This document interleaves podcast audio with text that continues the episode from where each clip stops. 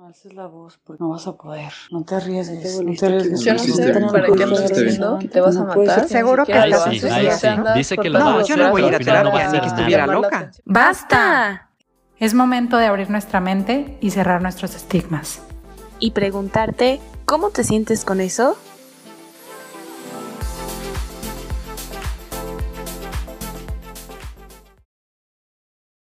Bienvenidos a ¿Y cómo te sientes con eso? El podcast donde buscamos crear este espacio de diálogo para cuestionarnos ciertos temas de salud mental. Mi nombre es Juan Pablo y me acompañan Lorena Álvarez y Andrea Castellanos. Hola, bienvenidos a este primer episodio de la tercera temporada. Es un gusto estar de nuevo con ustedes y esperemos, esperamos que todas estas sorpresas que preparamos para esta tercera temporada les vayan gustando. Y es una temporada muy interesante, que me emocionan mucho todos estos temas porque son temas muy cotidianos, muy de pues que nos atraviesan a todos en nuestras preocupaciones, en nuestro cuerpo, en nuestro sentir acerca de, pues justamente de eso, ¿no? Y cómo te sientes con tu cuerpo. Entonces, estaremos tocando distintos temas eh, en torno al cuerpo, a las emociones, a los pensamientos, a las conductas, a las preocupaciones, incluso a los trastornos relacionados con el cuerpo. Y para empezar con a introducir a este tema, el día de hoy tocamos el tema de la autoimagen, de la autoestima y el autoconcepto que son tres temas muy similares o tres conceptos muy similares que de pronto nos cuesta diferenciarlos. Incluso hasta nosotros como psicólogos a veces nos preguntamos de qué, qué es cada uno, ¿no? ¿Dónde está la diferencia? Pero esperamos que al terminar este episodio puedas identificarlos bien cada uno de estos y puedas saber pues qué hacer para, para trabajar en estos.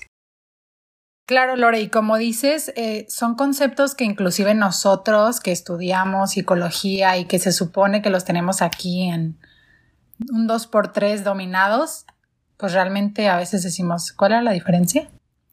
Y creo que inclusive se usan muchísimo como sinónimos el autoconcepto y el autoestima, cuando realmente hoy nos vamos a dar cuenta que no es así y cómo es que cada uno tiene sus componentes, cómo podemos saber si estamos con una autoestima alta, baja, cómo es nuestro autoconcepto, cómo se ha formado. Y bueno, antes de comenzar con esta mini teoría y explicarles un poquito acerca de qué es cada uno, me gustaría que Juan Pablo nos contara para él qué es autoconcepto y qué es autoestima.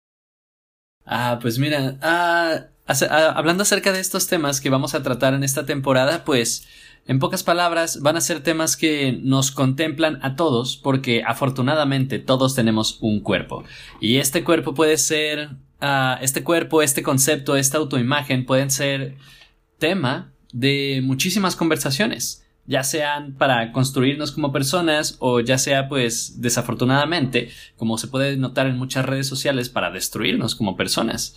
Así que hablando de este primer concepto que me aventaste la bolita Andrea acá muy discretamente el autoconcepto vendría siendo esta esta parte acerca de cómo nosotros pues partiendo un poquito la palabra, auto siendo de nosotros mismos, concepto, todo esto que viene siendo en las palabras, todo esto que viene siendo la manera en la que nos describimos a nosotros mismos. Aquí todavía se puede, pues como vienen siendo las palabras, pueden ser adjetivos que ya sea nos, nos levantan o nos dan para arriba, o pueden ser adjetivos que nos den para abajo, o simplemente pueden ser adjetivos... Es más, sí es cierto, olviden eso. Hablando acerca del, acerca del concepto, de todo esto que, que describe a la persona que viene siendo nosotros mismos en este caso, pueden ser, pues, más que nada todos los adjetivos o todas las metáforas o todas las maneras en las que nos consideramos a nosotros mismos. Esto es literalmente quitando cualquier cosa de cualquier juicio en el sentido de bueno o malo, positivo o negativo, simplemente cómo nos vemos a nosotros mismos con todas las palabras, con todo lo que nos conocemos, ya que, por ejemplo, yo tengo 24 años, entonces llevo 24 años de conocerme, ¿qué puedo decir de mí mismo en esos 24 años? Eso es lo que viene siendo el autoconcepto. Para mí, al menos, ese es el, eh, ese es el concepto que tengo del autoconcepto. Coincido con Juanpi. Cuando hablamos de autoconcepto, hablamos de aquello que nos describe, de cómo nos vemos a nosotros mismos, con qué características, cómo nos presentamos incluso ante los demás, que es muy similar también a la autoimagen, pero de mi punto de vista el autoconcepto es como hacia afuera y la autoimagen es como hacia adentro, como cómo me veo a mí mismo, cómo tengo una imagen de mi cuerpo en mi mente y cómo tengo también una imagen de mi comportamiento, de mis características, de mis actitudes dentro de mí conmigo mismo. Entonces, eso es como yo lo puedo diferenciar. El autoconcepto es como los demás me ven y la autoimagen es como yo me veo, creo. y la autoestima, por otro lado, es a partir de esa autoimagen y autoconcepto, qué tanto aprecio eso de mí, qué tanto me quiero, qué tanto me estimo, qué tanto le doy valor a eso que soy. Entonces, esas son como mis definiciones. Pero cuéntanos, Andrea, ¿cuáles son como las distinciones ahora sí desde el diccionario, desde la psicología, las definiciones reales, pues, de estas, de estos conceptos? Bueno, Juan Pilore, ¿sí les funcionó la carrera de psicología? No están tan fuera de lo que. Pasamos con De lo que son estos conceptos. Pero para hacerlo como lo más simple posible y básico, prácticamente el autoconcepto es, pues va a sonar muy redundante, pero el concepto que tienes de ti mismo, es decir, todas estas creencias que te crees acerca de quién eres, tus cualidades y todo lo que crees a nivel carácter y en sí tu persona. Pero el autoestima, o sea, podrían decir, pues es lo mismo, ¿no? Pero no, porque la autoestima tiene que ver con la valoración que le das a tu persona. O sea, yo puedo creer que, por ejemplo, soy una buena persona, pero también puedo creer que no merezco amor porque no me creo suficiente. ¿Sí me explico? O sea, a pesar de que soy una buena persona, no me creo lo suficientemente valiosa para recibir algo de los demás. Entonces, ahí podemos ver como un poquito esta diferencia entre autoestima y autoconcepto. Y bueno, Claro que en general las vamos a ver en redes sociales y en muchos lugares como sinónimos, como ya les estábamos diciendo, pero la autoestima va más hacia aspectos de evaluarte a ti mismo y hacia aspectos afectivos que tengan que ver con tu persona. Básicamente es lo que sientes por ti misma y está relacionado totalmente con lo que piensas sobre ti mismo. Sí, están relacionados, pero también a la vez, como dices, pues están, pueden estar como desfasados a veces, ¿no? Como de que, ay, sí, creo que soy bueno, pero no siento que merezco amor. O creo que tengo estas capacidades, pero siento que no valen. Y como dice Lore, o sea, sí pueden estar desfasados, aunque por lo general sí están como muy relacionados, porque está un poquito difícil pensar muchas cosas bonitas de ti, pero creer que no eres valioso. Sí se puede dar en algunos aspectos, pero por lo general, si piensas cosas agradables sobre tu persona y tus creencias hacia ti son buenas, posiblemente lo más seguro es que también crees que eres una persona valiosa. Y bueno, comenzando por hablar acerca de la autoestima, porque me gustaría que los dividiéramos y les expliquemos un poquito acerca de cada uno.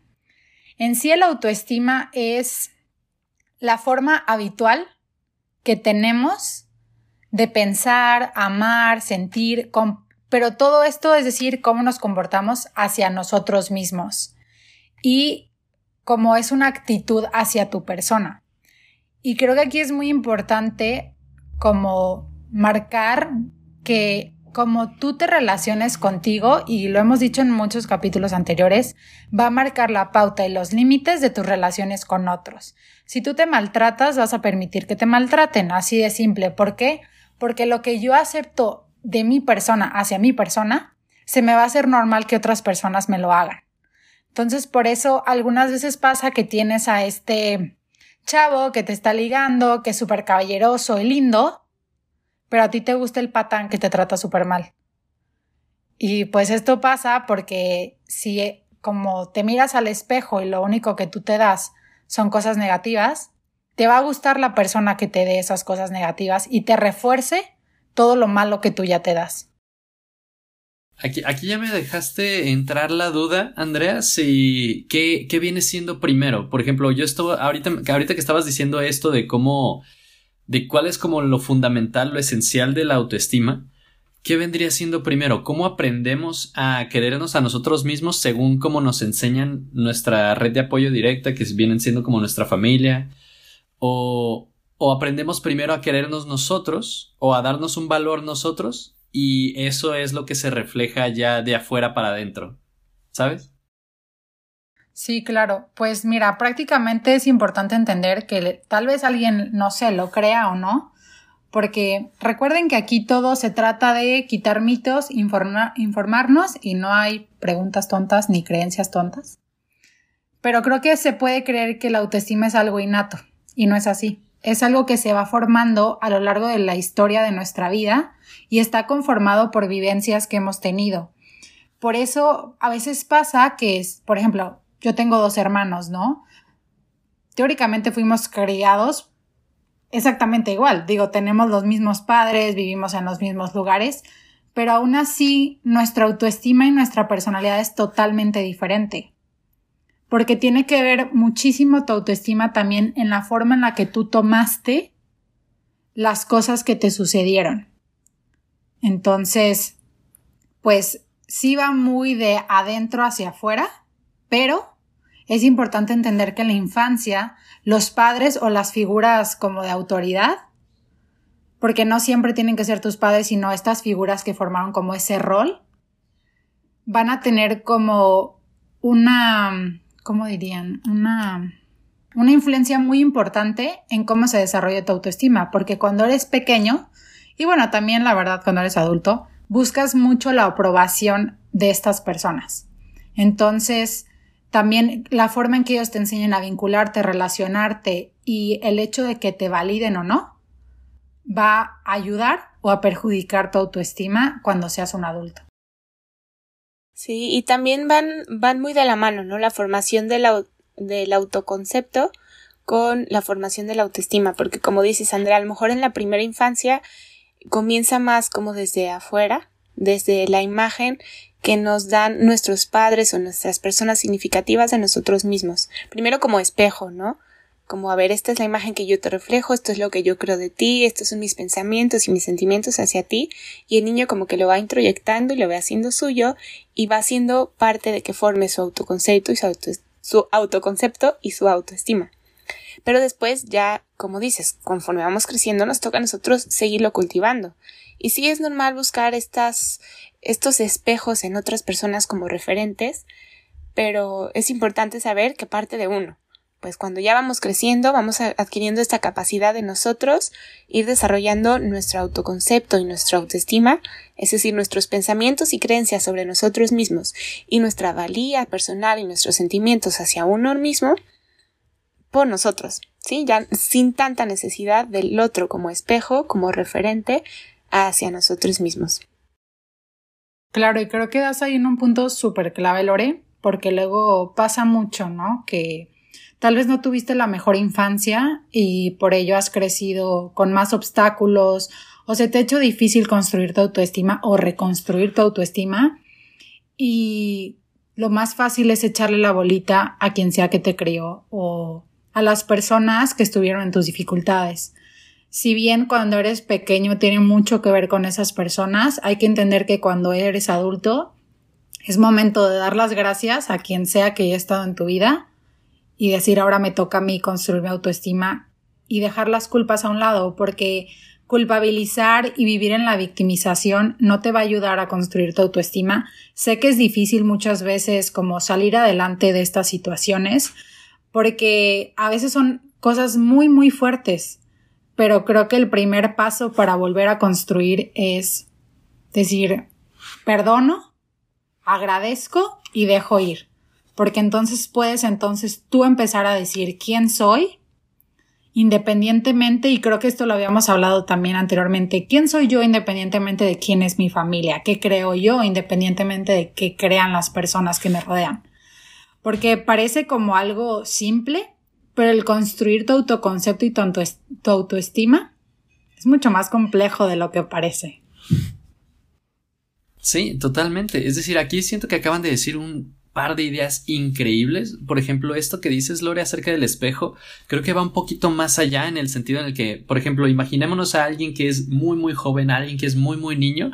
Entonces, una de las formas en las que está aprendiendo también a interactuar con el mundo y a interactuar consigo mismo es cómo las otras personas interactúan con ellos mismos. Es decir, así como vemos que nuestros padres o nuestros hermanos se tienen como su propia autoestima, sí, literalmente se estiman de cierta forma, nosotros creemos, ah, eso es una forma viable, porque veo que alguien en quien confío se, se trata de esta forma, yo también puedo tratarme de esa forma.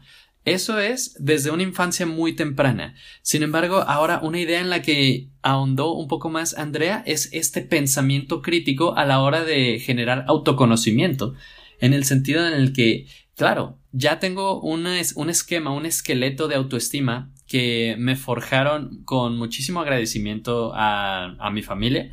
Sin embargo, ahora no, no, hay una edad en específico en la que se tengan que hacer estas preguntas, pero sí se llega a una, a una edad de madurez en el que uno empieza a cuestionarse ver y ver si quiere seguir siguiendo los valores que le fueron enseñados e inculcados desde pequeño.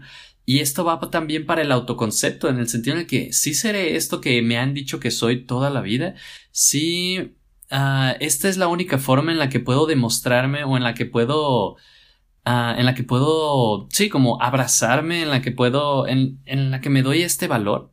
A pesar de que me lo han dicho toda la vida, yo lo considero de esta forma. El hacerse estas preguntas es sumamente importante y a veces quizás lo más recomendable es no hacerse estas preguntas solo si uno piensa que o le podría o podría temerle a la respuesta en el sentido de que acompáñense con alguien a quien le tengan mucha confianza alguien con el que les permita ser escuchado o incluso podrían hacerse estas preguntas estas podrían ser un gran motivo de consulta para para ser acompañado por un profesional en el sentido en el que alguien que le forje un espacio de seguridad aquí venimos a escucharte aquí venimos a acompañarte, nada de juicios, nada de algo que te pudiera cohibirte, sino es un espacio seguro para ti en el que puedes decir todo lo que tú quieras.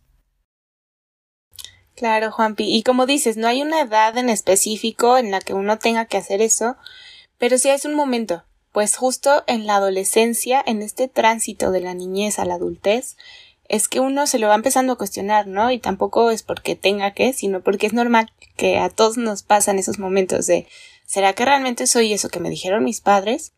Y nos toca responsabilizarnos, tomar las riendas de nuestra vida y empezar a, crear nuestro propio autoconcepto desde nosotros mismos, ya no tanto desde lo de los, desde lo que dicen los demás de nosotros, sino de lo que uno va creyendo. Entonces, eso creo que también es algo eh, pues reconfortante porque como dice Andrea, es no quedarme con que, bueno, a lo mejor era culpa de ellos, era culpa de los que me rodeaban, no la pasé bien, me pasó tal y tal, sino que es momento de decir, pues sí, pasó esto, identificarlo, pero ahora me toca a mí.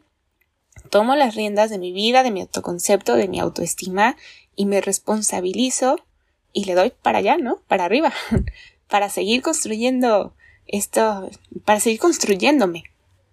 Entonces, eh, claro, es muy importante esta primera infancia en la formación del autoconcepto y la autoestima, pero nos toca responsabilizarnos y seguirlo construyendo y cultivando poco a poco, porque también como, como decían hace rato, no es algo fácil y no es algo que una vez que lo alcanzas ahí te quedas, porque no es como que yo diga, ah, listo, ya tengo autoestima, o ya tengo la autoestima alta, o ya tengo la autoestima baja y aquí me quedé, no, o sea, es algo que está en construcción constante que hay veces en los que te sientes súper a gusto contigo, con tu cuerpo, con tus habilidades, con tus pensamientos, y hay otros, otras veces que no.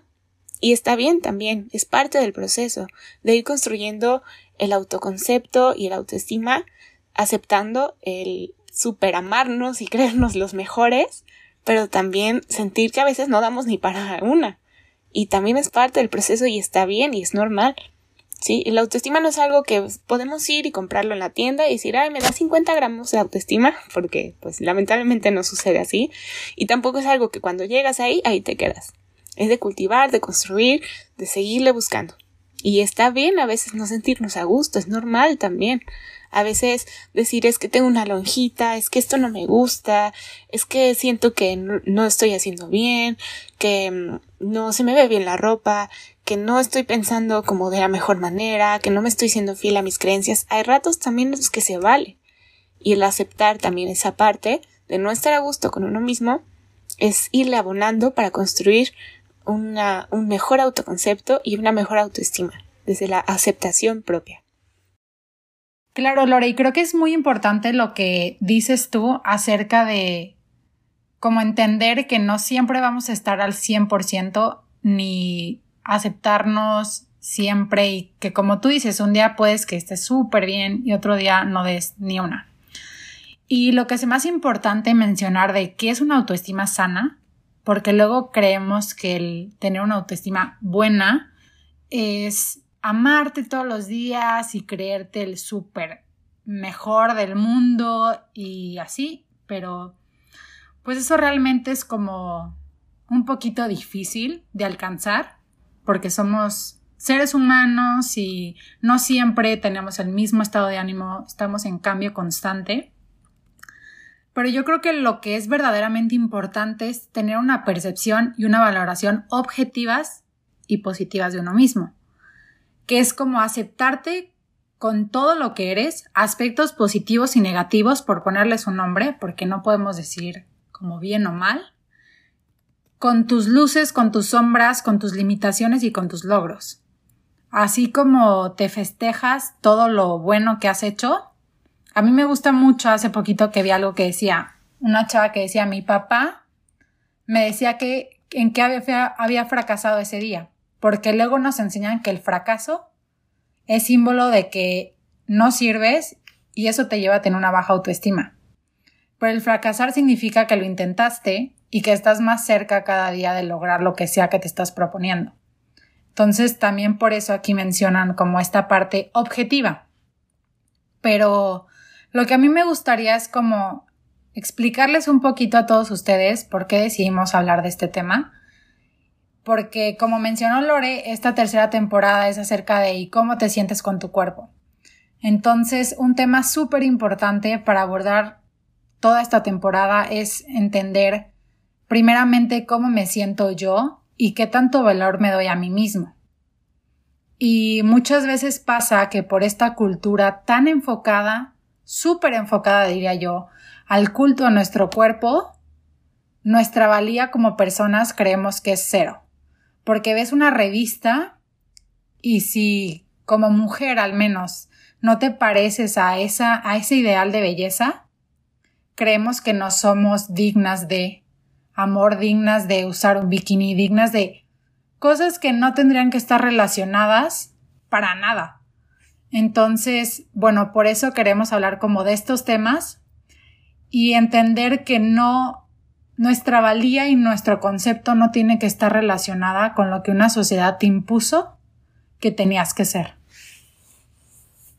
Claro, y es que muchas veces asociamos también estos conceptos de autoestima, autoimagen y autoconcepto con el cuerpo cuando no se construye nada más desde eso, si no es solo cómo se ve nuestro cuerpo, que si somos altos, chaparros, gordos, flacos, etcétera, no solo se basan en eso, sino también en todas nuestras creencias, nuestros pensamientos, nuestras emociones, nuestras actitudes, nuestra personalidad. Entonces, mm, como dices, Andrea, mm, el no coincidir con un estándar de belleza que nos impone la sociedad mm, también entiendo pues que, que nos afectan el autoestima, pero podemos construir nuestra autoestima desde otros lados. Empezar a cuestionar los estándares. ¿Por qué es eso lo que nos pide la sociedad? ¿Y por qué yo no me siento a gusto conmigo mismo por no encajar en ese estándar de belleza? Porque al final, pues, la sociedad nos va pidiendo como todo esto, como dices, sobre todo a las mujeres, pero me imagino que a los hombres también han de sentirlo mucho. Ahorita nos dirás tú, Juanpi, desde tu perspectiva, que también hay muchos como estándares pues impuestos de la sociedad por todo esto del del culto al cuerpo, del consumo de cuerpos, de que los cuerpos tienen que ser consumibles, tienen que ser agradables a la vista, tienen que ser como likeables, por así decirlo, de ponerle like en las fotos en Instagram, en Facebook, de verlos en revistas, de cumplir con todos los estándares. Y la cosa es porque cuando no coincido con eso, mi autoestima baja. Y podemos construir nuestra autoestima desde otros lugares, no solo desde el cuerpo, sino también desde nuestras actitudes, nuestras creencias, nuestros pensamientos, nuestras emociones y cuestionar por qué estos estándares de belleza y por qué me los impongo tanto, pues, por qué dejo que me afecten. Me, me parece que lo explicaron muy bien. El, este, este culto al cuerpo, este cuerpo, el cuerpo es un producto. Ahora, es. Ah, pues hasta cierto. Claro, es que estamos en una sociedad del consumo. O sea, el, consumismo nos, nos, el consumismo nos hace que todo lo, lo volvamos consumible, hasta los cuerpos. Exactamente, me parece que lo explicaron muy bien y hablando un poquito acerca de una idea que, que mencionó Andrea, el, el, autoestima, el autoconcepto e incluso podemos hablar del cuerpo también, son cambiantes todo el tiempo. Así como un día o una semana podemos estar de una forma, a la siguiente puede ser totalmente diferente. De hecho, ahorita, Andrea, habías mencionado que ¿Cómo se, ¿Cómo se supone que se debería ver una autoestima saludable? A mí me parece que la forma más saludable o la expresión más saludable de una autoestima, un autoconcepto e incluso de un cuerpo es que siempre contiene como este dinamismo, que siempre es dinámico, siempre está cambiando, así como podemos estar hasta arriba un día, podemos estar un poquito más abajo, podemos estar en medio, podemos estar arriba o jugando con la estadística del promedio arriba, abajo. Y esto es eh, me parece que en pocas palabras esto es lo que significa ser humano que estamos en constante cambio y que claro, va a haber estándares de belleza, va a haber estándares de todo, de hecho, va a haber estándares también de inteligencia, va a haber estándares de, de, de, todas las habilidades que existen por habidas y que hay por habidas y por haber. Creo que esa no es la frase, de todas las habilidades que existen. Y, y pues está bien, pueden existir. Sin embargo, si nosotros encontramos nuestra forma única o la manera en la que nos apasiona expresarnos, la manera en la que nos, en la que nosotros nos sentimos cómodos, eso también está excelente. Siempre y cuando, y yo siempre voy a hacer esta denotación, siempre y cuando mantengamos un estilo de vida saludable o al menos nos abonemos a nosotros mismos como persona y nos permitamos el crecimiento y el desarrollo y para allá estemos apuntando nuestra, nuestra tirada, está excelente el, el concepto de la autoestima y la manera en la que nos percibamos a nosotros mismos. Claro, Juanpi, creo que esto es como súper importante lo que dices, ¿no? Que una autoestima va a ser cambiante, sí o sí, un cuerpo va a ser cambiante y creo que mucho reside en entender y aceptar esos cambios, es decir, si un día no estoy en el cuerpo que quiero, aceptar que está bien y si un día no me siento al 100 también aceptar que es parte de mí, como tú dices, aceptar que es parte de ser una persona y un individuo que cambia y que evoluciona, pero como tú dices, siempre apuntar a como nuestra mejor versión o ser mejor persona.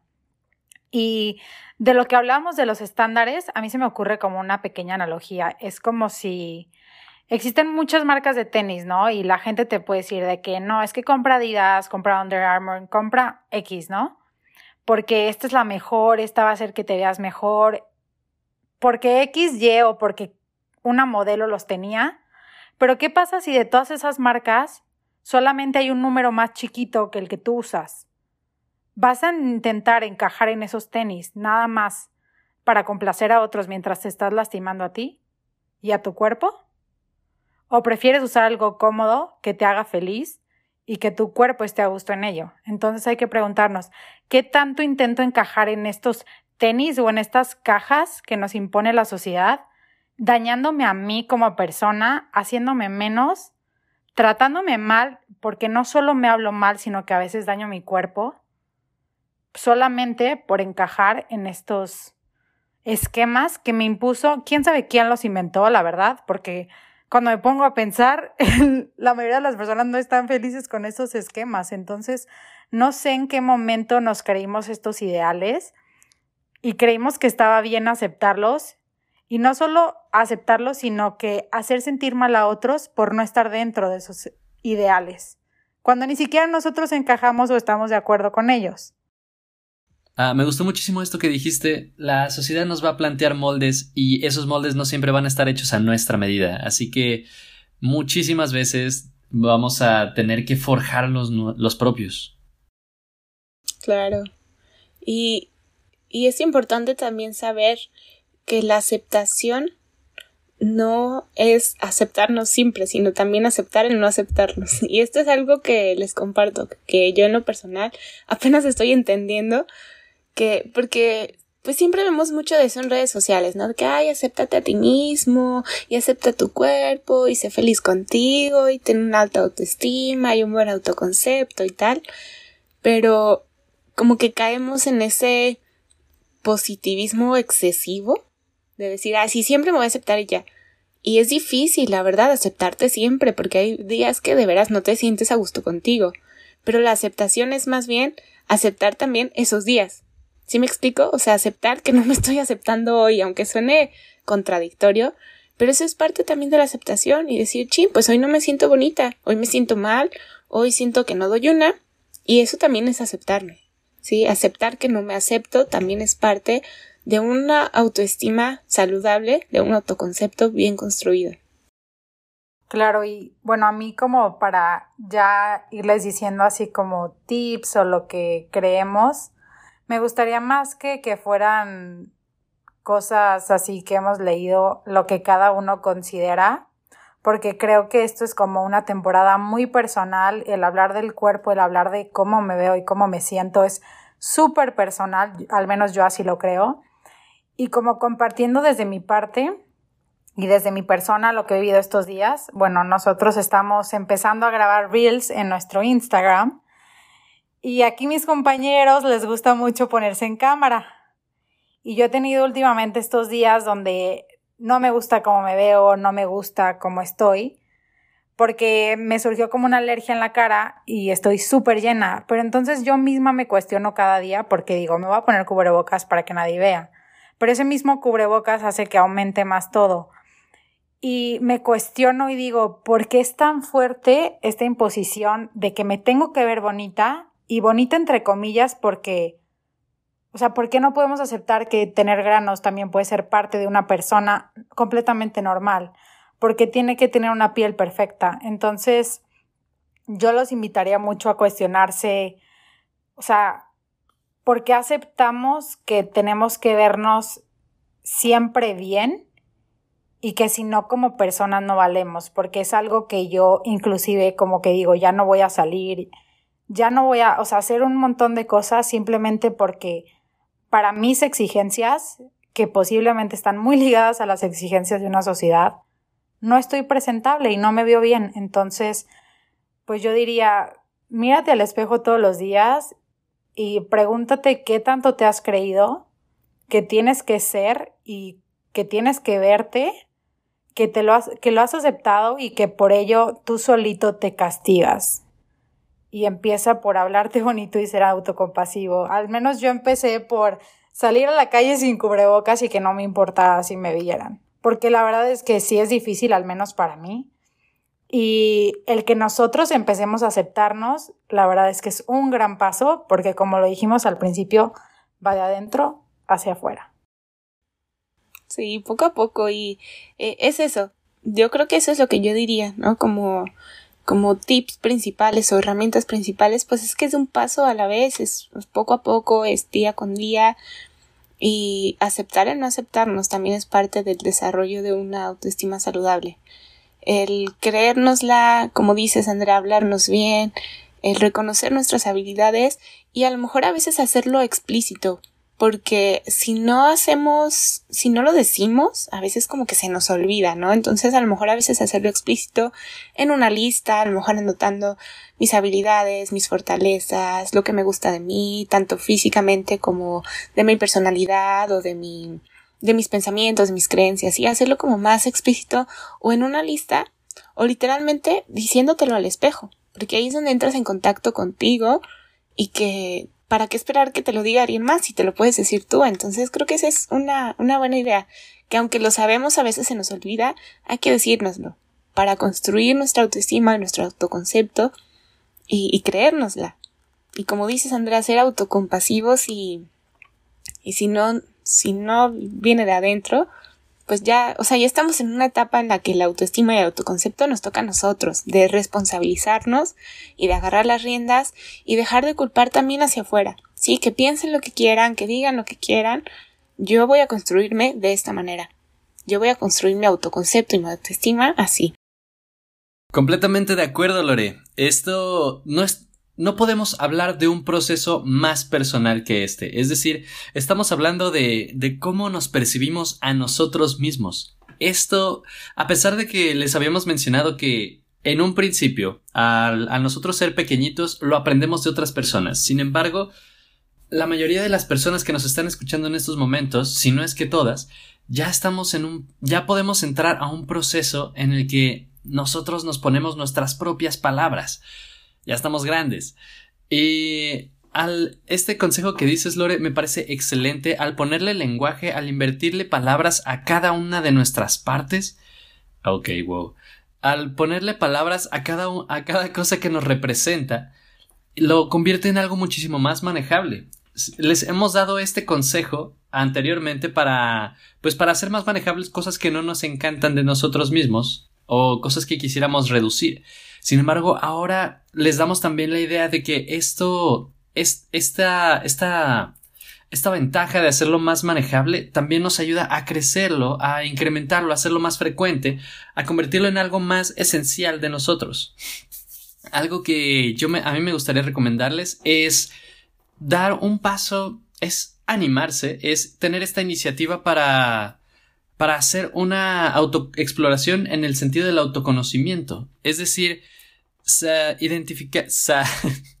identificar, para qué soy bueno, qué me gusta, qué, qué es esto que a mí me encanta, qué es esto que a mí me apasiona y qué es esto que a mí me representa, que lo, lo considero fundamental esencialmente. Por ejemplo, algo que a mí me gusta mucho preguntar es, por ejemplo, yo me llamo Juan Pablo y yo me, alguien puede llegar a preguntarme, oye Juan Pablo, ¿y qué te hace a ti mismo? ¿Y cómo sabes que eso te diferencia de las otras personas? ¿Cómo sabes que tú eres Juan Pablo y no eres otra persona? Entonces yo le, yo le puedo responder, ah, pues yo soy Juan Pablo porque yo sonrío de esta forma, o porque yo hago esto de esta forma, o porque yo siento, yo río, yo miro. Al poder contestarte esta pregunta, estás dando unos pasos de gigante hacia el autoconocimiento, hacia el autoconcepto, porque le estás dando palabras, le estás invirtiendo lenguaje y hacia la autoestima porque le vas a agregar un valor a cada cosa que, que, vayas a mencionar. Así como va a haber cosas que te vayan a encantar, va a haber cosas que no te van a gustar tanto y está perfecto porque eso es ser humano, es esta dinámica, este arriba abajo, este sub y baja, este desequilibrio y equilibrio que nos caracteriza y que nos encanta porque sin esto la vida sería burda y aburrida. Y, en esto que, que dices, Juanpi, de los altibajos de la vida y los altibajos de la autoestima, una recomendación que me gustaría darles para esos momentos de baja autoestima, para esos días en los que no damos ni una y que de veras nos sentimos mal, que no nos sentimos conectados con nosotros o no nos sentimos a gusto con nosotros mismos, una recomendación que podría darles es como anticiparse a eso, y un día que se sienten bien, escribirse una carta, un recordatorio, un post-it para pegarlo en el espejo, o a lo mejor hacer como esta idea que he visto también mucho en redes sociales de un frasco de, de pensamientos positivos o de pensamientos agradables, para tenerlos ahí a la mano para esos días malos, ¿sí? Esos días que, que no estamos a gusto y recordarnos por qué sí nos queremos, por qué sí somos personas eh, con potencial, con habilidades, con herramientas, personas sobresalientes. Entonces, esto es algo que puede servir mucho. Cuando estés bien, hazlo para anticiparte para esos días malos. Porque va a haber días malos, sí, el autoestima nunca va a estar al 100 siempre. Va a haber altos y bajos, lo normal en la vida. Prepárate para esos días bajos y acepta esos días bajos y déjate también sentirlos recordando también que tienes buenas, buenas cosas, tienes cualidades, tienes habilidades, le das una leída a lo mejor a esos recordatorios y aceptas ese día, que también se vale y que también va a pasar. porque así como la vida es de altibajos y en ese momento estás en un bajo, vas a volver a subir, entonces acéptalo también. Pues Lore, me encantó tu tip slash actividad. Ojalá me hubieran avisado para estos días de tristeza yo tener mi botecito, pero bueno, la verdad es que yo creo que siempre escribir. Todavía es momento para hacerlo, Andrea, para futuras ocasiones. sí, sí lo, voy a, sí lo voy a tener en mente. Yo creo que escribir en general te conecta mucho contigo porque al menos cuando yo lo hago deja fluir mucho mis pensamientos. Y compartiéndoles unos tips súper rápidos, porque si no este capítulo va a estar larguísimo, yo estoy haciendo como un mini reto de 30 días que se trata de cambiar mucho como tu manera de pensar. Y algo que creo que puede ir muy ligado con lo que estamos hablando el día de hoy es como ver todo lo que te limita como persona, todas las creencias que tienes. Digamos, por ejemplo, que tú creas que eres una persona malísima hablando en público. Entonces vas a empezar a decirte a ti mismo todos los días, estoy aprendiendo a hablar en público. Y lo que sea que te digas tiene que ser algo creíble, porque no puedes decir, ya soy un máster hablando al público, sino algo que tu mente se crea y que poco a poco vaya como abonando a eso que quieres lograr. Porque como dijo Lore, tu autoestima y tu autoconcepto no solo depende de tu cuerpo. A pesar de que esta temporada se llame así, porque va muy relacionada con cosas que tienen que ver con nuestro cuerpo, también puedes abonar a tu autoestima tú solita como o solito, hablándote y diciéndole a tu mente cosas que quiere lograr que aún no necesariamente has logrado. Y la otra cosa, y con la que me retiro, es algo que a mí me ha encantado y que me ha ayudado muchísimo, se llaman las preguntas poderosas. Y es que todos los días, ya sea en la mañana o en la noche, te hagas una pregunta poderosa. Es decir, no sé, hoy yo me despierto y digo, ¿qué agradezco el día de hoy? Hoy yo me duermo y digo qué fue lo que más me gustó de mi día. O si no sabes cómo resolver algo, dices, ¿cómo puedo generar más audiencia en mi Instagram? Porque lo que se nos olvida es que las preguntas que tú te haces, tu mente va a buscar las respuestas. Súper simple ejemplo. Cuando tu amigo tiene un carro y empiezas a ver ese carro, ¿no te pasa que luego lo ves por todos lados y antes ni siquiera te dabas cuenta? Pues así es nuestra mente. Así que hay que empezarle a dar las preguntas adecuadas para que funcione a nuestro favor. Muy bien, entonces con todo esto que platicamos el día de hoy... Ay, no, espera. Claro, y todos estos tips los estaremos compartiendo también en nuestras redes sociales. Te invitamos a que nos sigas por ahí en Facebook y en Instagram, arroba y cómo te sientes con eso, en Twitter, arroba y cómo te sientes guion bajo. Estamos también en YouTube por si eres más visual y prefieres ver este capítulo, prefieres vernos platicar en vez de solamente escucharnos. Suscríbete por ahí a nuestro canal y escúchanos desde ahí. Y te invitamos a que, que sigas en contacto y que nos compartas también. ¿Y tú cómo te sientes? Contigo misma, contigo mismo. Nos vemos.